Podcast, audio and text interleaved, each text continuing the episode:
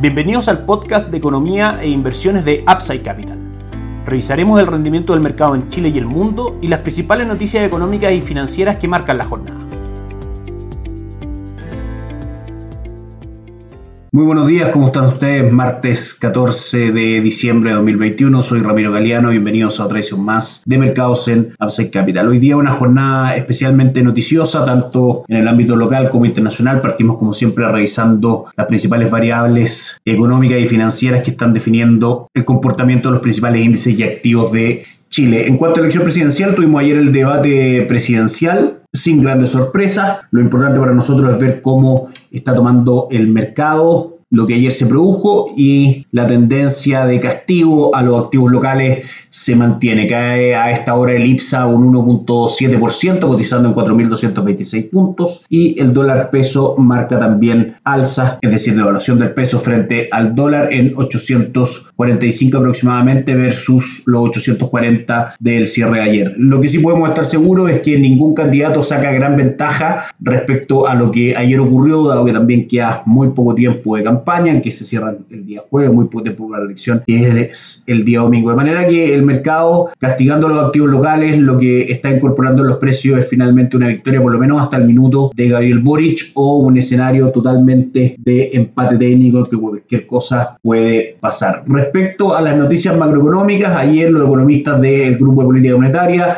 se inclinaron por una alza de 125 puntos base para la reunión de hoy del Banco Central, ubicando los pronósticos de la tasa de política monetaria en un 4%. Eso es lo que descuenta el mercado, que hoy día el Banco Central que se reúne a conocer su comunicado a las 6 de la tarde hora local, suba la tasa de interés 125 puntos base. Recordemos que tenemos una inflación muy por sobre la meta del Banco Central en un 6.7%, de manera que el alza de tasa de política monetaria y que el Banco Central acelere el control de la inflación es lo que el mercado descuenta. Tampoco descartamos nosotros acá en Capital algún aumento extra en la tasa de política monetaria, pero el consenso de mercado se sitúa en un 4%, es decir, un aumento de 125 puntos base. Mañana también va a ser un día sumamente importante. Se presenta el IPOM, el Informe de Política Monetaria de diciembre, donde más que ya ir viendo los datos de 2021 que claramente están bastante definidos, vamos a ver las estimaciones para el crecimiento del año 2022 y también, por supuesto, muy relevante las estimaciones de inflación y de tasa de política monetaria para el próximo año. Hay algunos también artículos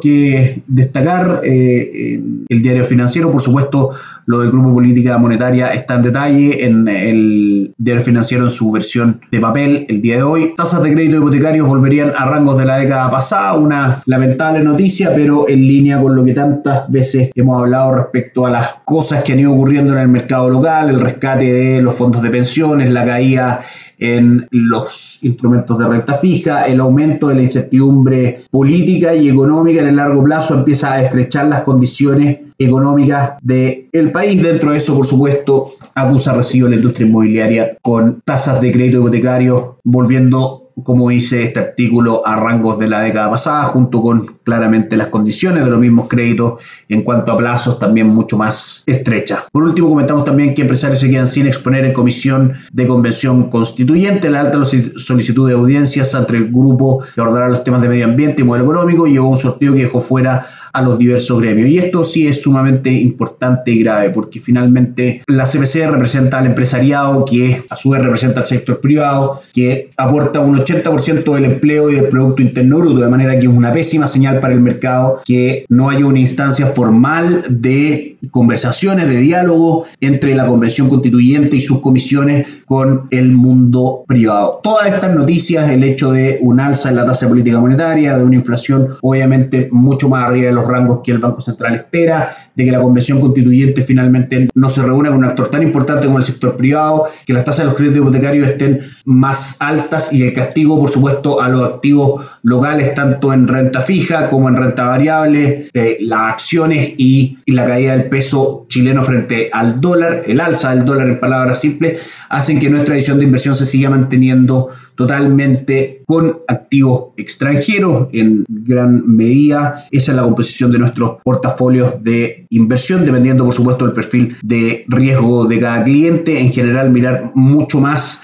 hacia mercados desarrollados como Europa, Estados Unidos, Asia emergente y la ponderación de activos locales que sea prácticamente nula dentro de los activos de inversión dado lo que ha estado ocurriendo. Y por supuesto, el buen retorno que han tenido, por ejemplo, los mercados de renta variable de Estados Unidos, algunos índices ya cerca del 25% anual o de Europa cerca del 20%, contrastan absolutamente con el retorno que ha tenido la bolsa local durante este año 2021, que solamente se acerca al 2.7% aproximadamente. Revisamos el mercado del día de ayer rápidamente, cayó un 2.37%, el IPSA terminó el día en 4.301 puntos, de esa manera el retorno durante el año es del 2.97% para ser exacto y la variación de los últimos 7 días es de un 1.53%. Tuvo también una mala jornada el cobre, cayendo un 0.45 a 4.30 y el dólar cerró ayer en 840. Decíamos que el IPSA hoy día cae, aumenta la caída desde que lo mencionamos hace un minuto atrás a un 1.96%, una mala jornada, dado que obviamente con la incertidumbre que viene, la elección presidencial, etcétera, y todo lo que hemos comentado, los inversionistas venden posiciones en este tipo de activos, prefieren estar en caja y esperar las noticias fuera del mercado. Sukimich Vega cae un 1.99%, Vapore abajo un 3.07%, Falabella cae un 3.23%, Sencosud también cae un 2.06%, en fin, una mala jornada para los activos locales. El cobre cotiza también en 4.28, cayendo un 0.13% y el dólar a esta hora marca alzas, cotizando ya en 846, 6 pesos más arriba que el día de ayer. Pasamos a revisar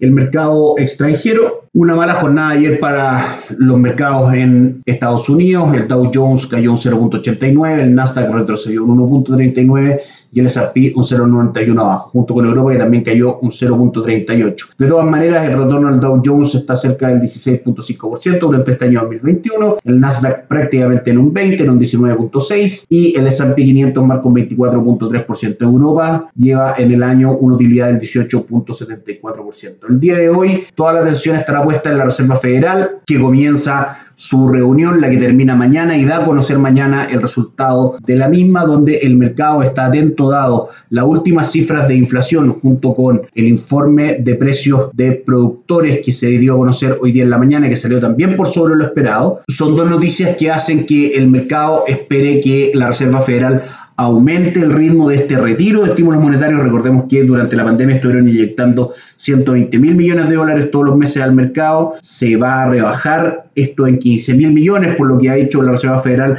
hasta el minuto mensuales, pero con los últimos datos y la inflación que ya no es transitoria, según palabras de Jerome Powell, hacen que el mercado especule que este ritmo de salida de estos estímulos y por supuesto en consiguiente cuando los estímulos se terminen en un aumento de las tasas de interés se podría dar ante de lo esperado. Eso es lo que va a estar atento al mercado el día de mañana y que por supuesto que no es una buena noticia para los mercados dado el aumento del valor del dinero finalmente hace que los índices de renta variable retrocedan. Por último revisamos el rendimiento de los mercados alrededor del mundo. La jornada en Asia en general fue negativa, cayendo el índice de Shanghai un 0.53%, el índice Hansen un 1.33% de Hong Kong y el Nikkei 225 cae un 0.73%. La jornada para Europa es mixta, cae el Eurostock un 0.19%, el IBEX 35 de Madrid arriba un 0.8%, el DAX alemán retrocede un 0.38%. Y la apertura de Estados Unidos, según la cotización de sus futuros, sería también negativa, viene cayendo muy fuerte el Nasdaq un 1.07%, el S&P cae un 0.6%, y el Dow Jones cae un 0.29. Si es preocupante o no este alza de tasa y este aumento en la velocidad del retiro de los estímulos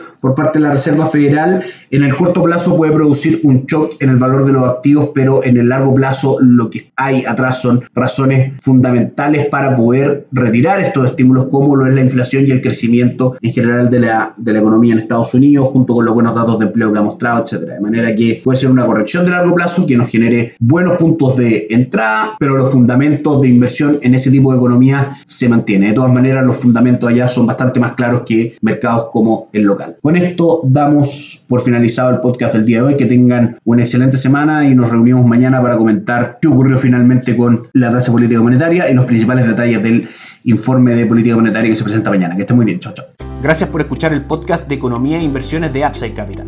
Te invitamos a visitar nuestro sitio web www.upsidecap.cl y contactarnos para brindarte una asesoría objetiva, sin sesgo y con una mirada global para tus inversiones.